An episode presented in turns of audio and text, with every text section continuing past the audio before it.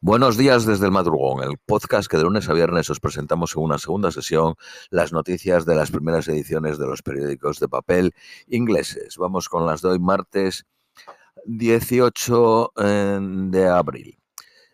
Periódico de Guardian sobre el accidente de aviación en el 2009 que mató a 228 personas en un vuelo entre París y Río de Janeiro. El juzgado ha absuelto a Air France y a Airbus de haber hecho nada criminal pero está abierto la causa civil para indemnizar a los familiares de las eh, víctimas. La exacta cantidad se fijará en septiembre.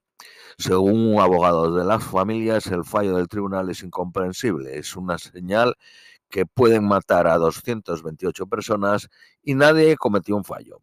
El tribunal señala que si se hubieran cometido fallos no hay una relación causal con el accidente que hubiese sido demostrado.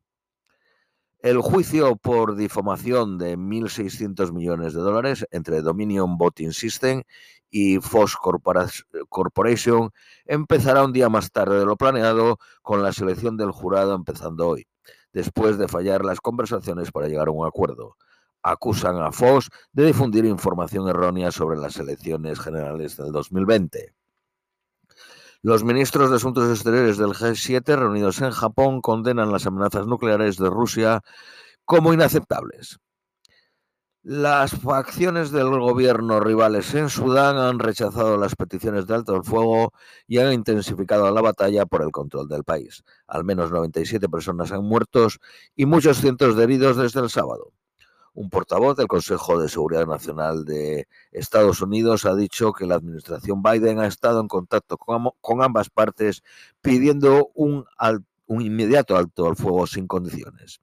Estados Unidos está intentando coordinar con la Unión Africana, la Liga Árabe y la Autoridad Intergubernamental de Desarrollo para presionar para finalizar la batalla. Un disidente ruso, el periodista Kara Morza de 41 eh, años, condenado a 25 años de cárcel por traición, por oponerse a la invasión de Ucrania.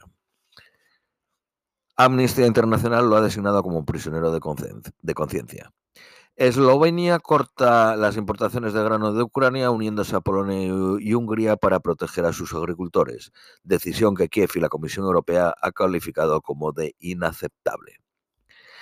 El prominente fiscal de derechos civiles ha condenado como inaceptable la liberación por las autoridades en Missouri de un propietario que disparó dos veces a un quinceañero negro cuando el joven llamó a su puerta por error. El propietario, que es blanco, fue detenido pero liberado 24 horas más tarde por la policía de Kansas City.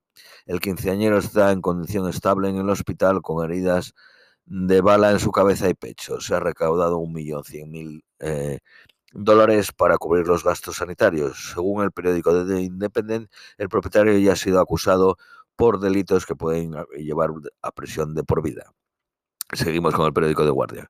Berlusconi abandona cuidados intensivos después de haber mejorado su condición después de 12 días en la UCI.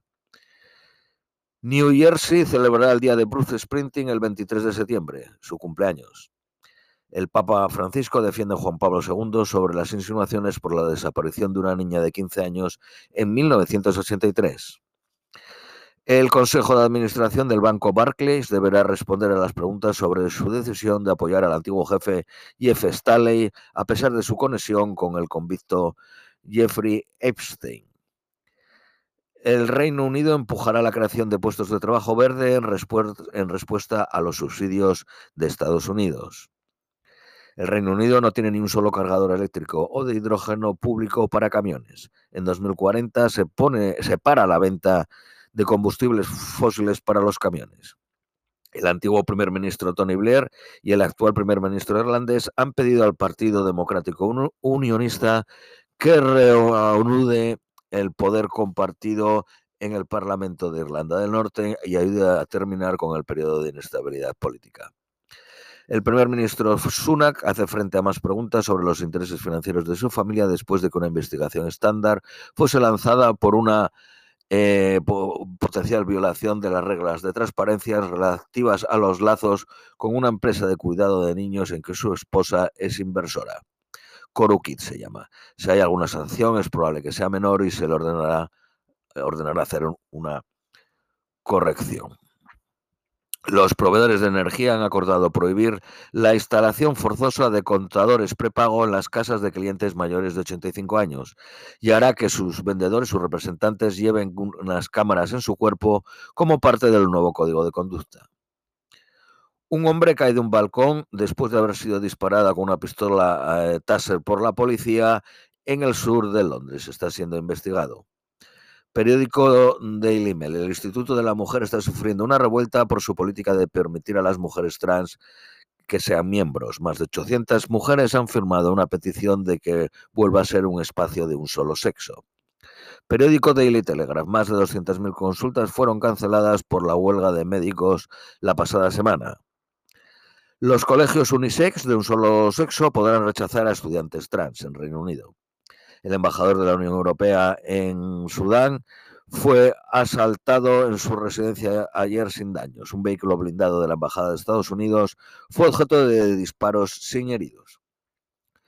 Eh, periódico de Independent. El precio del queso cheddar, que supone la mitad de los quesos vendidos en Reino Unido, subió un 28.3 respecto a hace un año y el de una marca en concreto, Dragon Wells, en supermercados Asda, subió un 80%.